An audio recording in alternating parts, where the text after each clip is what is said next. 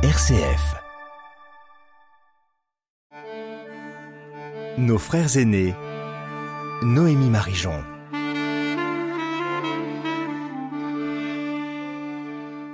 L'évangile selon saint Matthieu est porteur d'un paradoxe. Il est considéré par les biblistes à la fois comme l'évangile le plus marqué par le judaïsme, mais aussi le plus dur envers le peuple juif. C'est sur ce paradoxe que nous allons nous pencher grâce à l'aide précieuse du Père Michel Kennel. Bonjour Père Kennel. Bonjour à vous et aux auditeurs.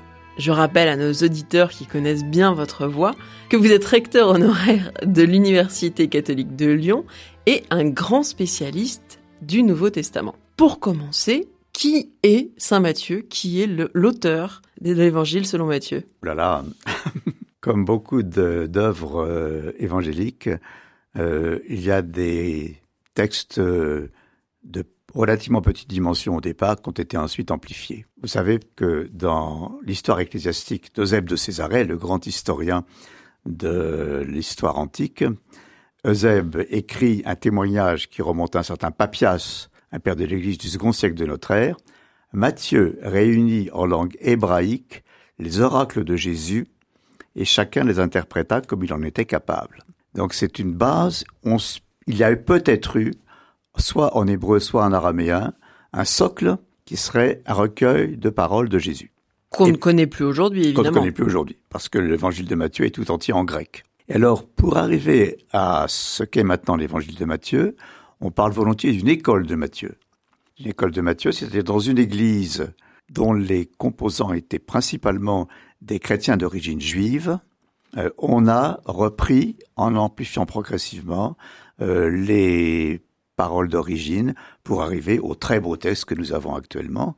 Et c'est vers l'année 80-85 que l'évangile de Matthieu a pris la forme qu'il a actuellement.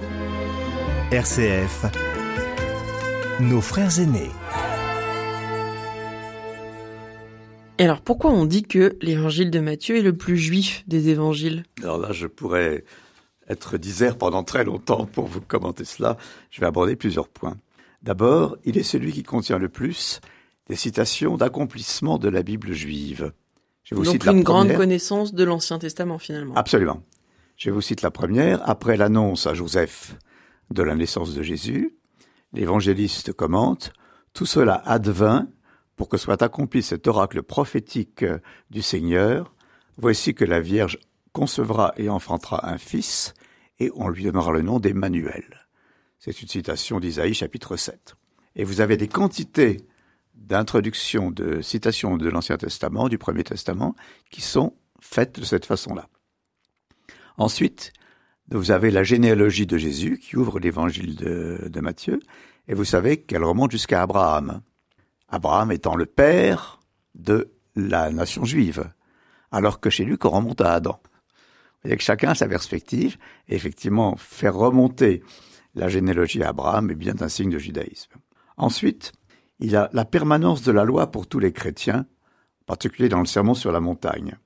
Vous avez cette phrase de Jésus que je cite. N'allez pas croire que je sois venu abolir la loi ou les prophètes, je ne suis pas venu abolir mais accomplir. Car je vous le dis en vérité, avant que passe le ciel et la terre, pas un iota, pas un point sur l'iota ne passera de la loi que tout ne soit réalisé. Donc Matthieu insiste sur le fait que quand on est chrétien, on doit quand même pratiquer la loi juive. Et puis vous avez l'autre passage, l'évangile de Matthieu est composé de cinq grands discours qui rappellent la Torah, les cinq livres de, de Moïse. Mhm. Et puis vous avez un certain nombre de passages dans lesquels Jésus rappelle son envoi euh, auprès du peuple juif.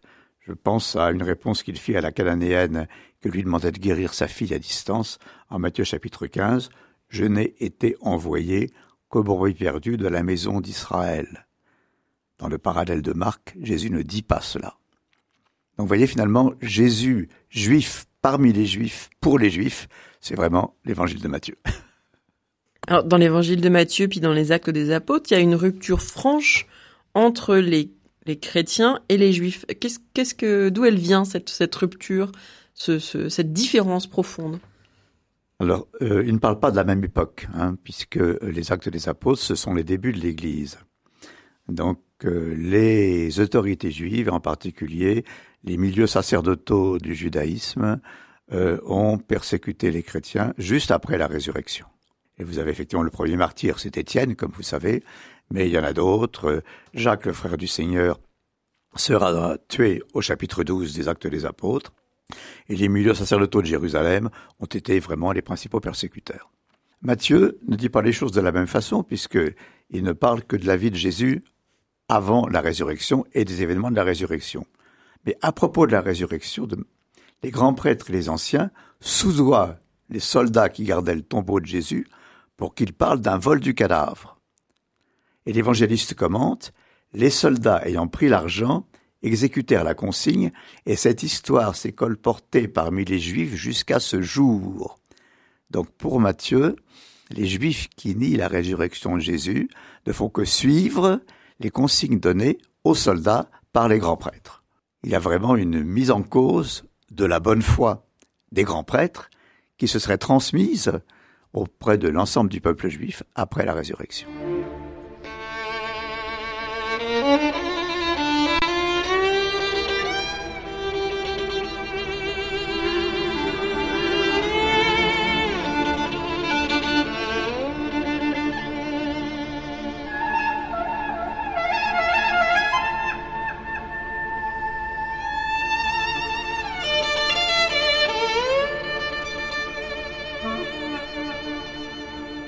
Donc à la fois Matthieu, il est profondément juif et à la fois il considère que au moins la sphère des grands prêtres euh, ment autour de, de, la résurrection du Christ. Absolument. Et Matthieu d'ailleurs va encore un peu plus loin parce que il est le seul des évangélistes à mêler les pharisiens à la mort de Jésus et au complot contre Jésus. Historiquement, je crois que c'est inexact. Ce sont les milieux sacerdotaux qui se sont principalement opposés à Jésus, parce que comme ils étaient les interfaces du pouvoir romain, comme le mouvement issu de Jésus risquait de déstabiliser le fragile équilibre entre la puissance occupée et la puissance occupante. Mais Matthieu dit que les pharisiens ont été mêlés à la mort de Jésus et au complot contre lui, et au moment où Matthieu écrit, c'est l'héritage pharisien qui euh, imprègne la vie juive dans les années 80-85. Donc finalement, la, je prends un mot un peu fort, l'agressivité de Matthieu vis-à-vis des pharisiens se transporte sur l'ensemble des juifs, puisque c'est la pensée pharisienne qui, à l'époque où il écrit, est dominante dans le judaïsme. Comment euh, cet anti-judaïsme se traduit dans le texte? Est-ce qu'il est vindicatif? Est-ce qu'il y a déjà en, germe dans, l'évangile de, de, Matthieu des concepts, des prétextes qui vont être utilisés plus tard dans un anti-judaïsme médiéval ou un, antisémitisme moderne? Alors vous avez la fameuse phrase qui est propre à Matthieu. Lorsque euh, Pilate propose à la foule de libérer Jésus, la foule insiste pour que ce soit lui qui soit tué et non pas Barabbas, et elle commente que son sang retombe sur nous et sur nos enfants. Et donc finalement, à partir de là, la pensée chrétienne a souvent pensé que le peuple juif était maudit d'une façon ou d'une autre, puisque le sang du juste retombait sur eux. Et alors vous avez, en particulier au Moyen Âge, euh, un antisémitisme. Euh, je, mon antisémitisme est peut-être un peu anachronique. Anti-judaïsme. Oui, c'est plutôt dire anti-judaïsme. Mais un anti-judaïsme fort.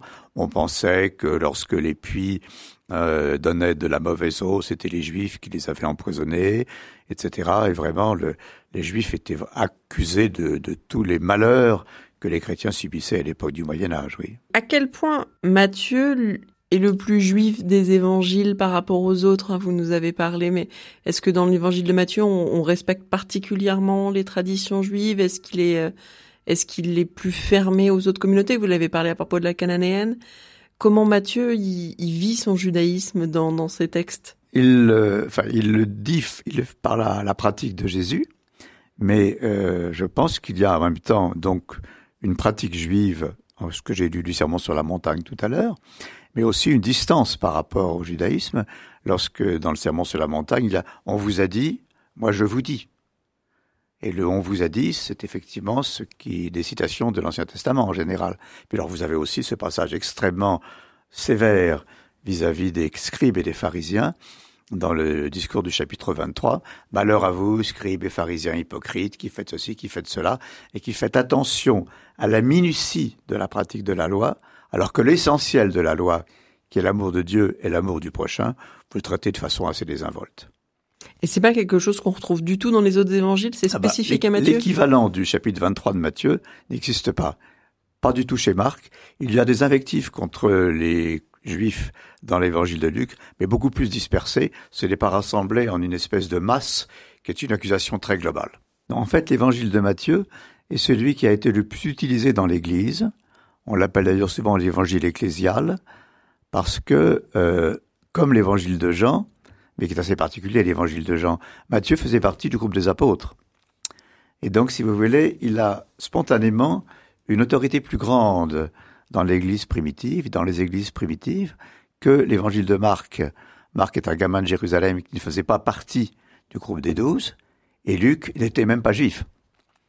Donc finalement, il a été écrit par un juif pour des chrétiens d'origine juive. Tenant compte de cela, comme il a été classé en premier comme étant celui qui a été écrit par un apôtre, il est celui qui a été le plus utilisé dans l'Église. Il y a une espèce de primauté de, de Matthieu. euh, Et alors, quand, vous, quand vous lisez le- les lectionnaires antérieurs au Concile Vatican II, où on était beaucoup moins soucieux de l'ensemble de la Bible dans le, dans le catholicisme, alors c'est l'évangile de Matthieu qui est très largement le plus utilisé dans les lectures euh, des messes, des dimanches et des fêtes euh, de l'année. Merci beaucoup Père Quesnel pour tous ces éclairages sur l'évangile de Matthieu. Si certains de nos auditeurs veulent approfondir la lecture de cet évangile, vous allez proposer des conférences sur ce sujet à la basilique Saint-Bonaventure de Lyon, donc venez tous nombreux. Merci à tous et à toutes, bonne semaine à l'écoute de RCF.